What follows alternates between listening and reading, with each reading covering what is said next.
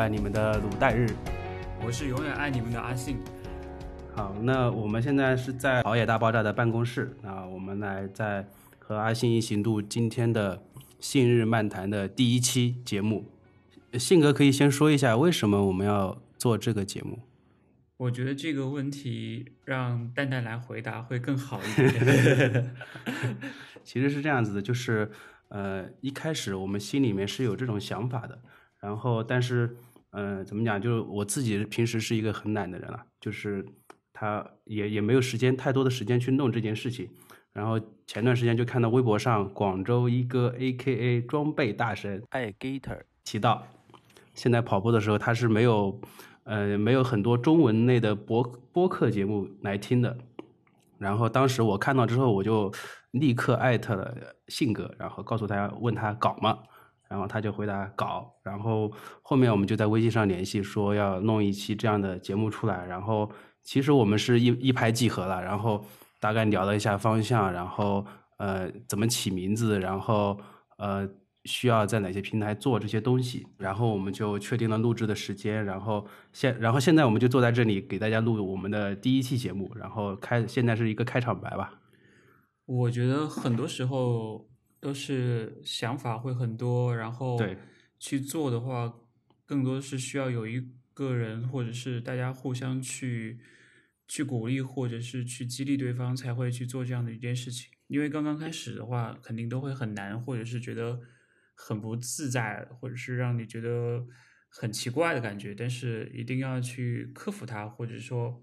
可以慢慢的去把这个事情给做成。所以从零到有是一个比较有趣的一个过程。同时，我们也很享受这样的一个过程，可以陪着大家一起去跑那个长距离啊，或者是你在一个人轻松跑的时候、无聊的时候，可以听到这档节目，就好像有人在陪着你一起在聊天一样。对，其实我我我最近这段时间跑，平时跑步的话都会听播客，然后我我现在自己比较听的比较多的，像大类密谈，然后像 Awesome Radio，嗯，然后还有一个就是那个之前吐槽大会做的一个车间访谈，但他们已经好好像已经很久没更新了。就我我现在跑呃有氧九十的话，我一般会选一个一个半小时左右的一个播客，然后正好。正好这个时间是能够打发掉我训练这段时间的时长的。嗯，对。不过大家在听的时候一定要注意安全，注意安全，注意安全，因为人身安全肯定是最重要的。不然的话，你到时候一旦听入神了，忘了身边的一些情况的话，就会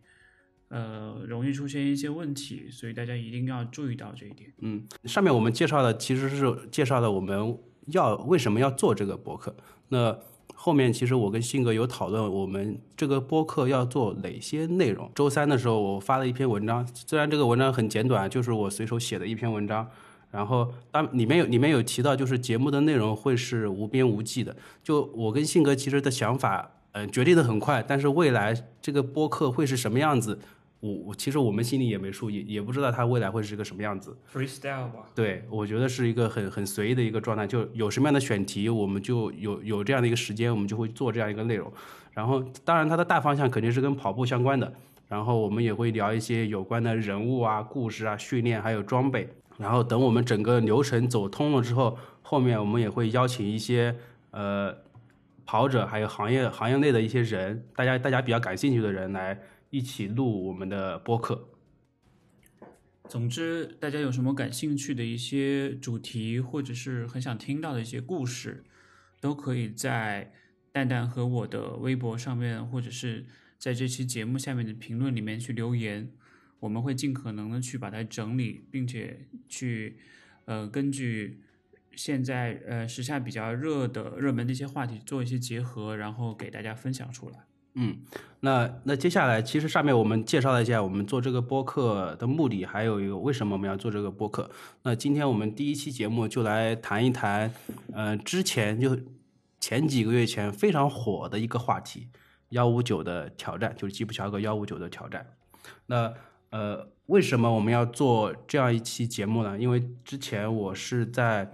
网上 BBC 上 BBC 上面看到一篇文章，嗯，它的作者就是在。比赛结束之后，呃，就是紧密的采访了基普乔格，还有他嗯背后的一群一群人一一个一些团队吧。然后里面有非常多的细节的内容是我们在直播里面是没有看到的。然后我也觉得这个话题是有意思的。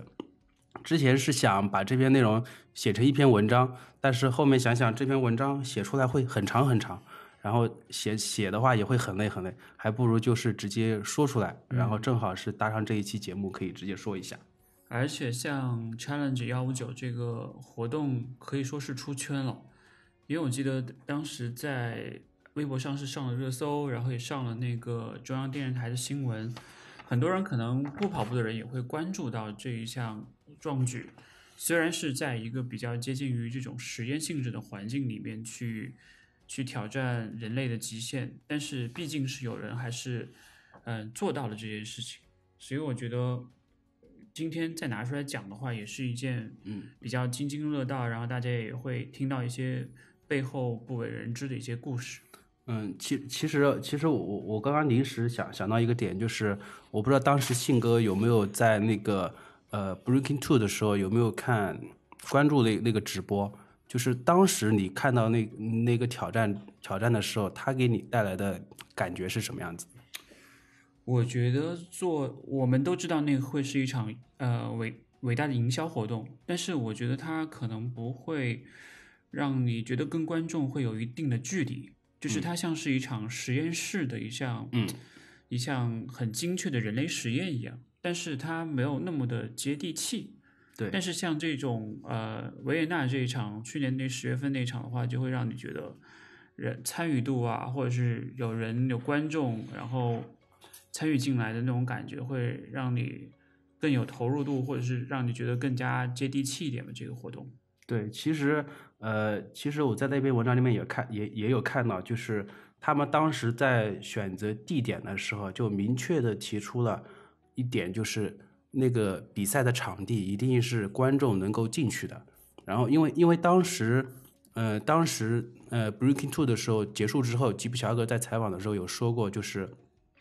呃没有观众对他来说，这个点就在比赛的后半程是非常难熬的。嗯所以呃，最开始他们那个那个幺五九挑战那个团队，他们其实是有考虑过德国的一个赛道，然后因为那个赛道其实跟那个蒙扎很像，就是看台地的离离那个赛道很远，然后观众的话，不仅观众没有感觉，然后吉普乔格他挑战自也己没有感觉，对他他自己其实也是没有感觉的，再加上再加上当时他们去看了那个地点之后，然后后面那个赛道里面出了一场车祸，嗯，然后所以就自然而然的这个赛道就就被排除掉了。不太吉利哦。对，就是出师出师未捷身先死的那种感嗯觉。然后其实他们呃，他们还考虑过伦敦，然后然后伦敦的话，因为是天气太多变了，就是它的大雾的情况很太多了，然后就就因为我们都知道，就是幺五九挑战，它是一个天时地利人和的一个要求极高对，要求极高，就一点点的影响可能都会影响到挑战的结果。然后，其实他们在选择地点的时候，呃，他们的他们的幕后团队是希望是把地点选择在利肯尼亚，最好是在三个时区以内。然后这样的话，吉普乔格他适应起来对快它不会有那个时差的很大的影响。嗯，然后要求就是温度要到七摄氏度到七摄氏度到十四摄氏度，然后湿度的话要到百分之八十以下，然后风的话要小于每秒两米，然后要最好是没有降水，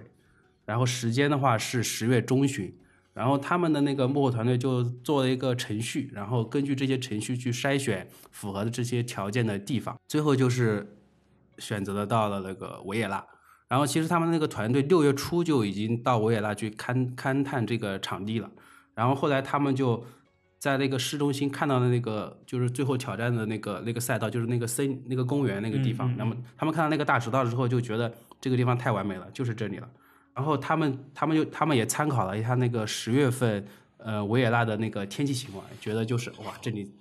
怎么怎么会这么完美，怎么会这么会有一个我这么完美的地方出来？嗯然后加上那个呃维也纳当地的政府，他其他们其实是非常非常支持做这件事情的。然后他们在在他们确定在他们确定要把比赛放在这放在维也纳的维也纳之后，他们就把那个赛道周边封闭了两个礼拜，然后让他们去做一些测试，还有调整之类的东西。我是觉得很多东西可能呃，人的准备是比较好可控的一个因素，对但是天时和地利的话，真的是需要有一个团队帮你去做出甄选。包括我们自己比赛的时候也会有这样的问题，比如说你在有观众的时候，你肯定会更加的兴奋，然后你跑起来可能会在你碍于面子的原因，你可能后面会崩崩的会比较慢。同时，如果是在一个时区或时区差的很少的话，你适应起来也很快，你不会存在什么倒时差呀，或者是一些其他的问题。所以这个地点的选择，我觉得是去创造了一个天时地利的一个因素吧。不然的话，这些不可控的因素越多的话，那么你对结果的这种预计就会差别越大。嗯，我当时选择东京也是因为我的普二团队给了我这样的一个、一个预测吧，就是第一个是时差只差一个小时，嗯，另外一个是不需要舟车舟车劳顿，对你飞过去可能从上海飞过去两个多小时就到了。对，第三个是你饮食习惯，大家都是东方人，可能饮食习惯大家如果你还喜欢吃日料的话，嗯，在那边可能适应起来会更好。嗯但是你天气没有办法去决定，因为比赛的日期已经定在那儿了。嗯，所以这个还是对于你去 PB 或者是创造好成绩，一定是一个必要的因素。说到后面，就是他们在确定好维也纳之后，呃，我们我们我们我们看到他那个赛道其实是一个中间是一个直线，然后两边是一个一个大圆环，一个小圆环，然后他一圈跑下来是九点六公里，然后他总共要跑四圈，然后就虽然看起来这个赛道很平坦很直，就中间那一圈那那个直道是很直的，但是他们在那个圆环里面还是做了一些文章的。然后它因为那个赛道的大圆环那边是在靠近市中心的，然后市中心加上维也纳有时候下雨的话，他们为了保证那个积水快速的快速的流走，所以那个圆环的倾斜角度是有是有讲究的，对，嗯、怎么讲？就是他们在当地的市政团队，他们在造这条圆环的时候，是把倾斜角度打造成了一个负百分之二的一个角度，然后因为是负二度是吧？啊，负二度对。嗯然后他们是为了让那个水雨水落下来之后能快速的流到下水道里面。嗯，然后但是呢，但是那个破二的呃幺五九幺五九挑战的幕后团队，他们在测算的时候就这个这个角度对那些就对吉普乔格这张配速两分五十秒的人来说，这个角度是不太不太理想的，就是可能会影响他转弯的一些配速啊，或者可能可能会有掉速的问题，所以他们就花了两个礼拜的时间，在当地找了一些工人，把那把那个圆环重新铺了一下，把那个负二的角度变成了正一的角度，然后让那个吉普乔格跑的时候可能会更轻松一点。然后重点是他们在那个挑战结束之后十二天就要把那个地方再恢复成原样，就是为了保证那个整个市政的市政的安全吧，我觉得。所以我个人觉得细节决定成败是这场比赛的一个关键。如果没有这些幕后的团队去控制这些细节的话，我们虽然在看那场比赛的时候可能只花了不到两个小时，对实际上他们从很早就开始去准备，可能花在上面的工时可能早就是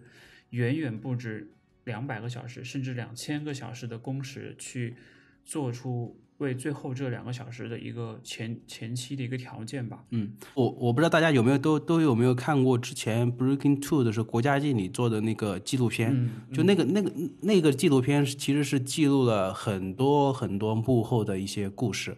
然后其实我们也能看到，就是很多人都在为这个破二的团队去去工作，然后最终的目标就是为了实现破二的这个这个目标嘛。然后我们说回到那个呃幺五九挑战的部分，呃，根据那篇文章说，就是整个幺五九挑战其实除了赛道之外，天气的影响是非常非常大的，尤其是风。然后他们他们其实很担心，就是因为因为空气流动的话，对吉普乔格他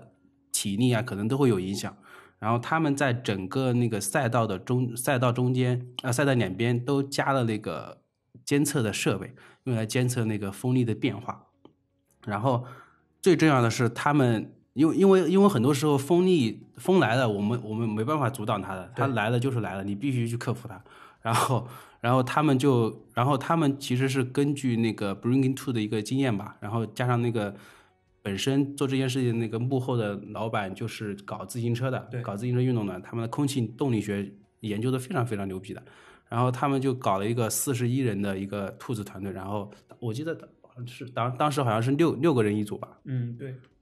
应该是在六到七个人一组。嗯然后我记得当时那个阵型跟那个破二手的阵型也是不一致的，也是不一样的。然后我们在看他的整个的那个安排的时候，他后面的一些纪录片幕后也讲到了这个阵型也是经过了很多次测试，对吧？对，然后幺五九的他幺五九他们的这个团队呢，其实他们是用了一个计算机程序去模拟了一百多种可能的编队，然后去根据计算机的计算机的一个测算，选择哪一个是最好的。就像那个 F 一赛车的那个风道测试一样，对，去看整个空气流体力学对整个车，也就是但是在挑战幺五九里面的车就是吉普乔格了，对它的这个影响是怎么样的？其实他们最后选的选择的那个倒 V 的那个结构啊，根据他们的研究说是，呃，吉普乔格身身处在那个倒 V 的中间，能够把自己受到的空气流动的影响降到只有自己一个人跑的时候六分之一。嗯，就这个提升，其实对吉普乔来个吉普乔格来说，其实是虽然听起来是有点微不足道，但是其实在实际当中，我觉得可能影响还是会非。常大的。对，因为你想想，如果你按五分的配速的话，其实你可能会感觉到是微风拂面的感觉。对，当你跑到四分的时候，可能你就会觉得哇，怎么为什么两米每秒的每秒的风吹到我身上都这么快？嗯，当人家跑到已经三分之内两分五十的配速，那种风速可能就真是嗖嗖嗖的了。对，当你把空气空气流动的问题解决了之后，还会导致另一个问题，就是你没有风的时候，你会感觉怎么这么热？像我像我这种大众跑者，就平时跑呃比赛的时候跑在人群里面，就是很能能够有个很明显的感觉，就是周围其实它是有风的嘛，到中间越越往中间风风声风风是越小的，然后你你你感觉到的体温其实是上升的是非常非常快的。还有一个就是大家有没有这样的感觉，就是当你跑那个跑步机的时候啊，嗯，如果你是在一个封闭的环境里面，同时它又没有那个排风扇的话，你就会发现你的体温会上升的非常快。嗯，因为你跑步机上面它其实是没有一个产生一个风，然后来给你去导热的，所以你就会觉得非常热，然后你的那个热量就会提升的消耗的非常高，你要及时的去补水，这也是同样的一个道理。嗯然后，呃，他们幕后的这个团队呢，就为了解决这个问题，就就制定了两个方案吧。一个是给他给吉普乔格补给，就每五公里会给他一个补给，嗯，然后另外一个就是就是让他喝水嘛。然后，呃，喝就喝水只是只是一个动作而已，但是喝完水之后，他丢掉的瓶子，重点是他们旁边的工作人员会把那个瓶子捡回去，就就在赛道旁边，他会有一个研究中心，然后去看看吉普乔格喝了多少水。然后这个对他会有什么样的影响，然后再反馈到旁边的那个经纪人身上。然后另一个就是，只要他们在赛前跟吉普乔格沟通的时候，就是说，只要你感觉到身体有过热的感觉了，那你就要主动的往那个阵型的下方去降一点，让自己能够感受到更更多的一个风吧。嗯，所以我觉得我们当时在看比赛的时候，我不知道你还记不记得，当时嗯在二十几公里的时候，有一段，对对对对对他曾经离前面那个倒 V 还有大概五到六米的距离。对对对，我们当时都可能在想，他是不是有点掉速了？可能那个时候他就是会觉得比较热，嗯然后想要去放松，或者是说可以得到更多的风去让它凉快一下，也有这样的原因去嗯也做一个有可能，也调整。有可能，对的。因为我们当时不了解这些幕后的这些情况嘛，嗯所以只会自己去猜想。但是如果结合这个他们前期测试和他们背后的这个故事之后，我们就会了解得到可能会有这样的一个嗯原因存在。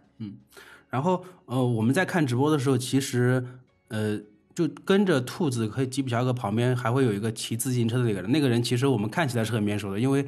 不管是吉普乔格自己在 ins 还是在推特上 po 的一些照片，我们都经常能看到这个人。嗯，其实这个人就是他的经纪人，跟他合作已经非常非常久的时间，从零三年开始就跟吉普乔格在合作了。然后他是一个荷兰人，这个采访就是说，肯尼亚人能跑，然后荷兰人就是能骑自行车，所以他在比赛的时候就骑了一个自行车，跟着吉普乔格一起，就是陪在那个团队的旁边。他们在那个比赛的时候，比赛的时候，其实我们当时有有好像有提到，就是是他自行自行车上面是有个 iPad 的，然后那个 iPad 我们当时猜测里面可能会有什么高精尖的数据之类的东西，然后随时反馈给吉普乔格，让他去做调整。其实啥都没有，它就是一个支架，然后他就是把阿 iPad 当做一个支架，然后上面放了一张纸，然后纸上面有他自己记录的一些数据，还有呃计划完成的时间，然后他再根据实际的情况去做一些调整，然后来告诉那个吉普乔格。嗯，我刚开始还以为他是在那边看电视剧，结果发现这个是我想多了，搞了半天他只是用他最原始的一个支架功能，还是回到纸和笔的时代嗯去记录他这个一些信息。对，然后其实还有一个点，我自己觉得它是一个比较，我感觉是不建议这样做的，因为因为我最开始看到那篇文章的时候，我是觉得哇，这个人也太敬业了吧，就是。幺五九挑战的幕后的 BOSS，他是在三月初的时候就检查出自己得了癌症了。嗯但是这样的机会，你可能一辈子只会遇到一次哦。我我感觉你还是会去试的。如果你真的很热爱这项事业的话，因为有的时候人闪光可能就在那么一瞬间，当那个闪光灯或者是舞台灯打到你身上的时候，哪怕你自己很不舒服，你可能还是会面带微笑的去把它给做下来。嗯后面我们再再说一个问题，就是我听到的消息说是那个 Alpha Next Percent 要延期发售了，因为疫情的影响，本来说是三月底会发的，然后等从因为我们之我之前段时间跟信哥也开箱了这双鞋嘛，其实对它的期待是非常非常高的，然后当时我们我我们我们在开箱的时候有说到有说到，就外界对他的评价嘛，这双鞋我有点忘记了。嗯，没有太说，对只是大家都很期待。但是上半年比赛赛事又很少，可能还是会更多的还是会去放在下半年的一个爆发吧。嗯因为因为是这样，就是从这双鞋，其实从 Next Percent 开始，这双鞋子外界对它的评价就是，就有人我我觉得穿它的穿它跑出好成绩的人，肯定对它的评价非常好。因为我我自己本身就是这样一个人，我我我我我我穿了这双鞋跑过两次比赛，一两次马拉松，一次半程，我我都觉得我跑的跑得非常好。就是我我是觉得这双鞋对我来说，呃，就是比其他鞋牛逼。然后，然后，但是对那些精英运动员来说，尤其是有赞助的精英运动员来说，他其实没有很多时候其他品牌的精英运动员他是没有机会穿这双鞋子的他会觉。得不公平，对吧？对，其实就是这就是之前网上一直在讨论的问题嘛，就是大家觉得这双鞋，你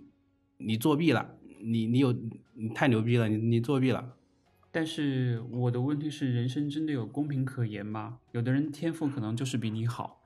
有的人可能他生活在高海拔地区，他训练的这种效率就是比你高。嗯，有的人可能从小家里穷，他只能光脚跑，所以他就是前脚掌落地之类的。嗯，这个很难去评判。人家说光靠一双鞋就能决定比赛的胜负，就好像我们小时候，嗯、跟别人。嗯，玩那种游戏一样，你就说人家装备好，但是你要考虑得到人家可能操控啊，一些其他方面都要比你强。嗯其实其实关于这一点，吉普乔格他也他也说了，就是他说如果你不训练，嗯你就跑不快；嗯如果你不保持健康，你也跑不快。嗯其实这个这个点其实是不关于鞋子的，就是很多时候，因为因为我去年夏天我参加的那个 Nike Nike 的那个 NIC 的那个那个训练，其实我觉得我我我很大程度的进步是因为我我几乎每周都在跑，嗯然后都在都在做很基础的训练，嗯然后才在比赛里面，虽然比赛跑的也很痛苦啊，到后半程也很痛苦，就是所以才会比之前的成绩要好好出那么一点。其实有很多时候，很多时候我们把我们把成功的原因归结到那个鞋子上，其实是很片面的。我我是这样觉得。而且有的时候我感觉会有一种心理上的暗示，对然后就好像外界宣传说这是一双神鞋，然后基普乔格穿到破二了。当你穿上那双鞋的时候，你会有一种心理暗示说，我自己现在穿上了神鞋，我会变成很厉害、很厉害那种。这种心理暗示其实是没有办法用数据去衡量的，但是绝对是会带来 buffer 或者是加成的东西的。对，我们当时在看完幺五九直播直播的时候，我们看到那个在终点的时候，就很多人，包括兔子，包括吉普乔格的老婆孩子，Grace，对，都都跑到赛道上跟他庆祝。但是我是感觉，就是吉普乔格只有在冲线那一刻是很激动的，嗯，就是挥着拳头冲线的那那一刻。但是当他一冲完线，就整个人立刻就恢复到平静当中对，就就我我不知道，我像像我像我平时呃参加比赛的时候，我我觉得我很怪，就是跑得不好的时候，跑得不好的时候，我到终点线的时候，我会慢慢慢慢走过去，然后低着头慢慢慢慢走过去，然后默默的去领参赛包什么之类的就回家了。然后跑的稍微好的时候，我会什么？我会大吼，然后啊，然后会挥拳之类的东西，我我也会这样。然后我不知道性格啊，信哥你，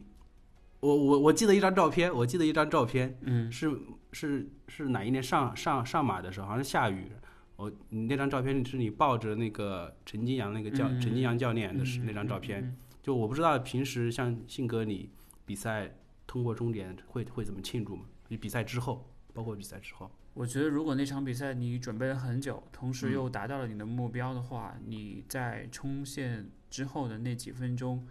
应该会是一个你的跑者高潮。对，就是你会得到情绪上最大的宣泄，因为你已经忍了很久了，就像你三四个月都在为这件事情在做一些准备一样。但是我们看到的是，基普乔格真的是除了他过线的那一刹那非常的激动之外，然后后面他接受采访，包括他的一些，我不知道赛后 party 他会是什么感觉，嗯就是给人感觉就是很快就回归到平静当中去了。嗯我我记得之前，呃，波士顿的时候，波士顿马拉松是是一九年就下大雨的那一场波士顿马拉松，当时那穿个的优辉，对，川内优辉跟林登，当时林登超呃林登夺冠之后，他就在那个赛后的 party 上把那个香槟倒在自己的鞋子上，喝，对，一一饮而尽那种感觉。我感觉这种事情，吉普乔格他永远都永远都做不出来。对，因为因为因为当时因为我在那篇文章里面看到，就是他最后的结尾是这样写的，就是当所有的庆祝在两周之后都结束的时候，然后基普乔格他说他一点都不喜欢一些大型的一个庆祝活动，然后在问被被问到他累不累的时候，他说了一句：“我真的不累。”就是我我我我我其实没法想象，就是像我跑跑一场马拉松，我可能要休息一个礼拜，嗯，一个礼拜我啥都不干，天天就是吃喝睡，吃喝拉撒睡吧。就是对这种精英精英级别的人物来说，就是我们很难去感受到他们的那个身体状态到底到底是什么样子的，就可能真的是神。然后这么不累的一个人，我们要问他一个问题了：他到底能不能在实际的比赛里面去破二，对，到底能不能？嗯，这个问题很有意思。你嗯觉得他能做得到吗？我觉得挺难的，其实，我觉得真的挺难的，就我很难很难说出来他什么时候能够实现，可能未来可能可能未来能够实现，但目前来看，我觉得，呃，就现在的状态，我我希望我希望他能很快打我的脸啊，就是我希望他很快打我脸，但是目前就是吉普乔格的两分零一秒三十九的这个世界纪录，其实距距离两小时还是挺远的，嗯，就一分三十九秒，这个时间要要多久的训练？要多久多久的训练才能实现？九十九秒，四十二公里差九十九秒，你每每公里的配速还要快两秒多，你在二五几的配速下面还要再快两秒多，对这个真的是非常非常难的一件事情。就好像如果我们跑，从完赛可能从四个半小时提升到四个小时，那半个小时很简单，对。但是你要提升那么九十九秒，可能要花，我也不知道要花多长时间。就跟就跟就跟你你平时考六十分，一下子考到了八十分，就觉得很简单。但是你每次都考九十九分，一下子考到一百分，就有就有点难了。有的时候还有一些运气，天时地利人和都要有。对而且而且就是赛道这个东西你很难说，对，尤其尤其我我目前好像吉普乔格就跑了呃伦敦、柏林，就跑了二零一四年的芝加哥，啊，还有芝加哥，对，就是这三场这三个赛道，其实除了柏林会好一点之外，伦敦、伦敦跟芝加哥其实都挺难的，其实赛道，嗯。因为伦敦呃芝加哥的赛道，我我记得好像是有点坑坑洼洼的那种感觉的，嗯，然后伦敦的话，可能可能是会不伦敦的赛道是不是有点绕的那种那种转弯的地方特别多，好像？因为这个至少跟这种像维也纳这种完美的赛道比起来，肯定是有很多的不可控因素在里面。对的，而且而且就是他们很多精英选手在跑比赛的时候会跑负分段，嗯，这这这个东西我是从来没体会过的，我不知道这是什么感觉，就是后半程要比前半程快，就是相当于像像吉普乔格在柏林跑二幺二幺二二零幺三九的时候，他前半程是六跑了六十一分零六秒，然后后半程跑了六十分三十三秒，就就快了，快了很多。然后贝克勒去年在柏林跑前半程是六十一分零五秒啊，其实跟其实是跟很接近。对很接近，就这个这个配速很接近，但是后面就就慢了一点，就是后半程跑了六十分三十六秒，就最后其实是慢了两秒钟吧，呃三秒钟，嗯，对吧？然后如果你想要破啊，那你前半程就可能需要跑到六十六十一分以内，然后后半程再跑到六十分以内。很难很难啊。对，这个这这个配速太太太可怕了，嗯 就是所以说就是 但是你也想过，可能隔个十年、二十年，当我们的播客来到一百期的时候，嗯说不定哪个这种，一个是鞋子的进步吧，嗯，另外一个是可能某一场上天眷顾，给到柏林或者是伦敦一个特别好的天气，嗯完美赛道加完美天气，再加上一个非常厉害的人物，加上一双特别厉害的鞋，嗯，可能这些所有的因素都加成到一起的话，这个破二会在我们的有生之年真的是能够看到的，因为这两年、这两三年的这个马拉松成绩的这种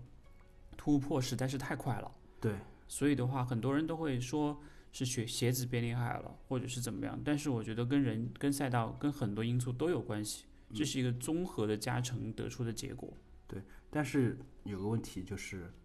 十年二十年，我们就看不到贝克勒或者是对。基普乔格但是他们一定会是一个先驱者，因为大家人类在当你回呃二三十年二三十年之后，有一天在聊到谁是第一个马拉松跑进两小时的人，大家可能记住的不一定是那个正式比赛里面达到的那个人，有可能就是基普乔格做到这些事情。嗯虽然他是在一个很完美的环境下面，虽然他的成绩没有被国际田联所认可，嗯，但是他就是以人的身体来做到了，他肯定是第一个了。嗯呃，那既然提到了基普乔格跟贝克勒，那我们再聊一下，呃，本来本来可以可以成型的四月份的那个伦敦的大战，就是基普乔格大战贝克勒，嗯。就这两个人其实是一个冤家的一个状态了，就一个是肯尼亚人，一个是埃塞俄埃塞俄比亚人，然后之前在那个田径场上其实就贝克勒是一直压对制着就斗斗过就斗过很多次的。然后到那个马拉松赛场的时候就，就就风水轮流转吧，就是基普乔格就开始压着贝克勒了。那本来我们本来我其实我已经跟跟信哥约好了，四月份伦敦我们要去直播这场比赛的，嗯，但现在就是没了。然后可以放在十月份再去对，考我们虑这个只能到。十月份了。然后他们俩现在的成绩都非常非常接近了，一个是二零幺三九，一个是二零幺四幺，就是贝克勒他，我之前有写过一篇贝克勒的文章，就是他对他对世界纪录这个这个东西就非常非常的执念，，OK，就他我我是感觉他一生的目标就全定在世界纪录这个这个点上。毕竟现在五千和一万米的世界纪录还是他。，对，就就其实他是想要有点包揽这个感觉，但是我觉得五千一万可能过不了多多久也会有被破掉有也会被破掉的。嗯，然后，嗯、就就比赛之前，我很难想象贝克勒能跑出这个成绩。就大家大家对他的印象就是靠天赋吃饭。对靠天赋吃饭，然后就达到一个巅峰之后就开始就就开始做生意，酒店生意。对，就做生意了，就就在埃塞俄比亚开酒店，然后搞什么训练营，自己也也也搞去去信那个什么教，然后就一直也也不认神真，神叨叨的，对，也。也不也不认真训练了，然后还好还好他去年回心转意了，然后去的那个荷兰的那那个地方叫什么我忘记了，想叫想什么那个地方我忘记了，然后去那地方开始训练了。我觉得还是 N N Team 这个团队对我觉得这个我觉得这个如果没有这个团队的话，他肯定回不来的。对，然后他经历了那么多的伤病，然后退赛，然后现在还能跑回来，就就太牛逼了。然后像吉普乔格，他其实我们看到的新闻里面，他很少有受伤的情况，然后也没有什么退赛的经历，然后他的就整个在比赛里面心理心理建设是非常非常强大的。我就是天下第一，脑子就是天下第一，谁都跑不过我。去年我我还记得在伦敦的时候，在伦敦那场比赛一开始，中间有一段好像是他的小弟就是领小弟是他他他的那个小弟是一直跟着基普乔格的，嗯，然后中间有一段就是还还是有一点小稍稍稍的领先吧，然后好像是最后四十公里的时候，基普乔格他就一个加速，对就过了一个补给站，拿了一杯水，然后那个我记得那个小弟他是没有靠他是靠左侧的，靠靠左侧没有拿补给，直接直接冲上去的，然后基普乔格他就靠右侧拿了一个补给，喝完水之后就一个加速，好像是两分四十几的配速，就直接把他过掉了。然后后后面的采访就是，基普乔格就说我知道他们在那里，但我我就是跑我自己的，然后我我知道我会赢下来的，我记得好像是这样，类似于这样。我觉得在马拉松界，基普乔格就像是一个成绩非常优秀的班长，对，而贝克勒的感觉呢，就像是一个天赋极高的那种，又不怎么爱听老师话的那种天赋型选手。对，就是就是就是那种平时你问他你你你考试复习了吗？然后我没复习，没复习，没复习，然后考试考个全班第二，然后基普对乔格认真复习考个全班第一这种感觉。对对对对，然后其实怎么讲，就贝克的对对贝克的来说，我我感觉他现在的姿态就放得很低，就有点 underdog 下下狗的那种那种姿态。然后我已经就是我都已经这样了，我还有什么不能放放下的呢？所以在去年柏林就跑出了那个二零幺四幺的一个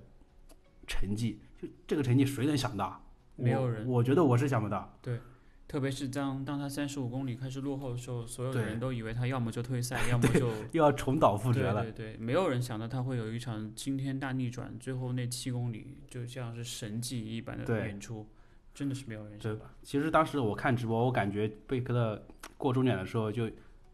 就看到那个时钟差那么三秒钟，感觉他都要快哭了。就本来本来他的梦想就要实现了，世界纪录就握在自己手上了，然后现在就差了那三秒。就当时当时我记得在快接近终点了，他就一直一直台湾看自己的手表，一直在台湾看自己的手表，然后就过了那个终点线，就低着头，然后被他的那个经纪人抱着，就是看起来是有点黯然神伤的。我我觉得他对于这个世界纪录的这个执念，会支撑着他在呃这个马拉松的黄金年龄的最后这几年，跟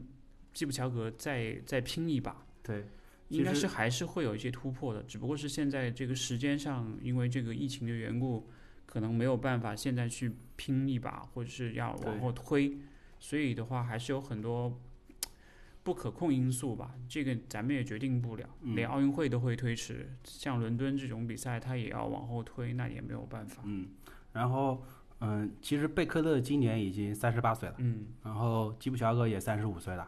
就虽然说对马拉松选手来说，这是一个不是很高龄，对，不是很高的年龄，但是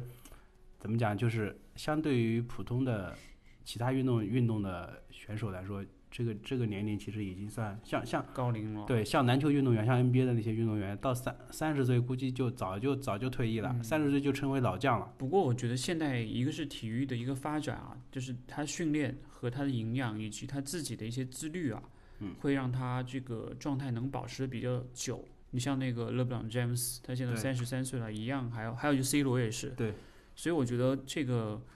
一一直都会用这种发展的眼光去看待这个问题，所以的话。应该我们还能够看到这个两大魔王的对决，应该还有一两年时间吧。嗯，我不知道在明年奥运会之后会不会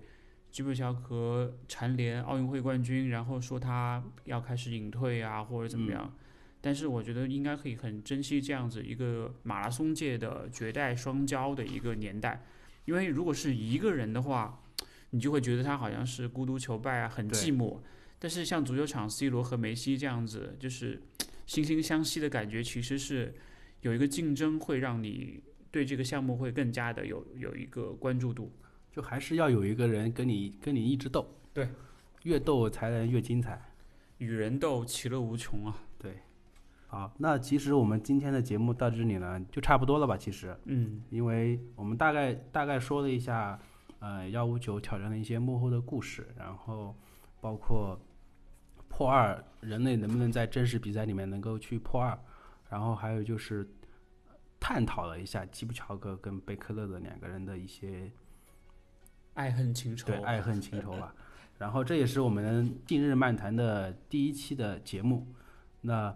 当然要有一个福利，一直珍藏的一双三六一度的跑鞋，原味的吗？对，原味的，还没还没上脚穿过，OK OK 对，就一直放在鞋盒里面。然后它是四十二点五码的，我觉得这是一个非常黄金的一个码数了。对是的，然后，那收听我们这一期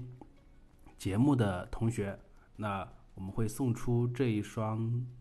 跑鞋。然后具体怎么送呢？我们现在还没想好，因为我们之前没有对过要怎么送这双鞋。我觉得这样吧，就是你可以在评论里面讲出一个我们没有聊到的关于幺五九的秘密，嗯，那这个评论是在微博还是都可以都可以啊，然后？让让那个蛋蛋来选一位让你觉得讲的最好的朋友，我嗯们来送出这双鞋。好，就是你可以在我们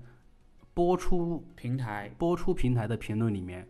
评论，也可以在信信哥的信哥的微博下面评论，就是信哥发的这一期栏目这一期节目的那那那个微博的评论里面去评论，也可以在我的那个微博里面去评论。对对，然后具体我们的微博是啥呢？我们的微博名字叫啥呢？这个的话，如果这个都不知道的话，就很难中了。对，关于我们下一期的栏目呢，其实大家可以，呃，在也刚刚在我们刚刚说到的一些那些平台，微博啊什么，呃，我们会应该会在喜马拉雅喜马拉雅平台里面去放我们的这期，还有苹果的 Podcast 里面去放我们这期节目，然后大家可以在评论里面告诉我们你们想听什么样的东西，然后呢，然后然后来我们再去讨论，我们会去要不要做这样一期节目。嗯、我有一个提议啊，嗯。因为现在上半年基本上没有什么太多比赛了，对，所以可能当大家都可以在户外开始跑步的时候，然后操场啊一些场地都开放的时候，可能我们可以去聊一聊我们训练当中的一些装备，嗯。比如说你跑速度啊、跑场地啊、跑一些不同的课表会穿一些什么样的鞋，甚至你会不会只用一双鞋去训练？我们同时也可以找出一位。呃，对装备比较有心得的一位嘉宾过来，然后我们嗯一起来聊一聊在训练当中的装备的一些问题。那如果不出意外的话，我们第二期节目会在下个下下个周一上线，好吧？那我们今天的节目就到这里结束，谢谢大家，谢谢，我是永远不爱你们的鲁代日，我是永远爱你们的阿信，大家跑得快乐，大家跑得快乐，注意安全，拜拜。拜拜。